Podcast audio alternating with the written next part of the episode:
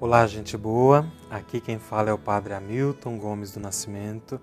Eu sou reitor da Casa de Filosofia do Seminário Diocesano e também sou pároco da Paróquia Cristo Rei no Parque Real, lá em Diadema.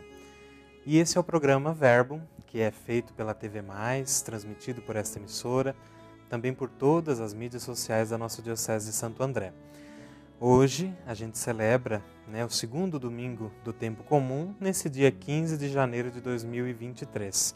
O evangelho de hoje ele é tirado do primeiro capítulo de São João, dos versículos 29 a 34. E o evangelho diz o seguinte: Naquele tempo, João viu Jesus aproximar-se dele e disse: Eis o Cordeiro de Deus que tira o pecado do mundo. Dele é que eu disse: Depois de mim vem um homem que passou à minha frente, porque existia antes de mim também eu não o conhecia, mas se eu vim batizar com água foi para que ele fosse manifestado a Israel. E João deu testemunho, dizendo: Eu vi o Espírito descer como uma pomba do céu e permanecer sobre ele. Também eu não o conhecia, mas aquele que me enviou a batizar com água me disse: Aquele sobre quem vires o Espírito descer e permanecer, este é quem batiza com o Espírito Santo. Eu vi e dou testemunho: Este é o Filho de Deus palavra da salvação. Glória a vós, Senhor. Interessante, gente, que quando a gente conhece alguém, a gente se interessa por saber quem é essa pessoa. E conhecer vai muito além de saber, de ter as informações básicas.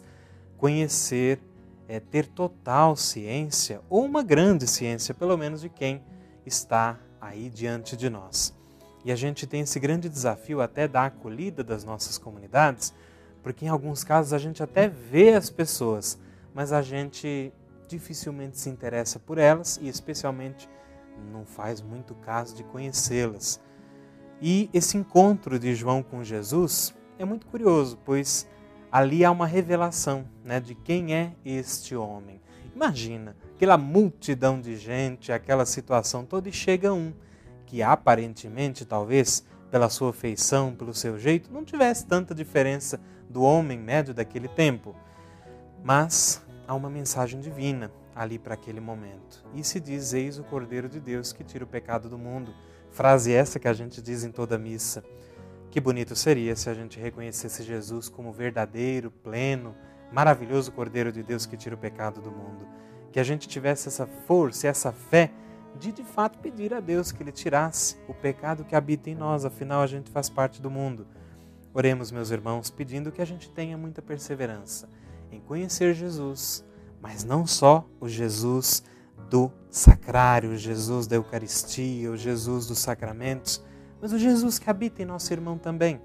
Eita, nosso irmão é um desafio, pois ele às vezes faz um grande esforço para que o pecado não habite em nós. Que o nosso irmão seja também fonte de conversão para nós. Oremos nesse momento pedindo a Deus essa graça de sermos convertidos por Jesus e também pelos irmãos que Jesus põe no nosso caminho. Deus te proteja nesse dia consagrado a Ele e que você consiga celebrar com fé a sua vida que está na vida de Deus. Deus abençoe você, sua família, sua comunidade, em nome do Pai, do Filho e do Espírito Santo. Amém. Muito obrigado. Deus abençoe.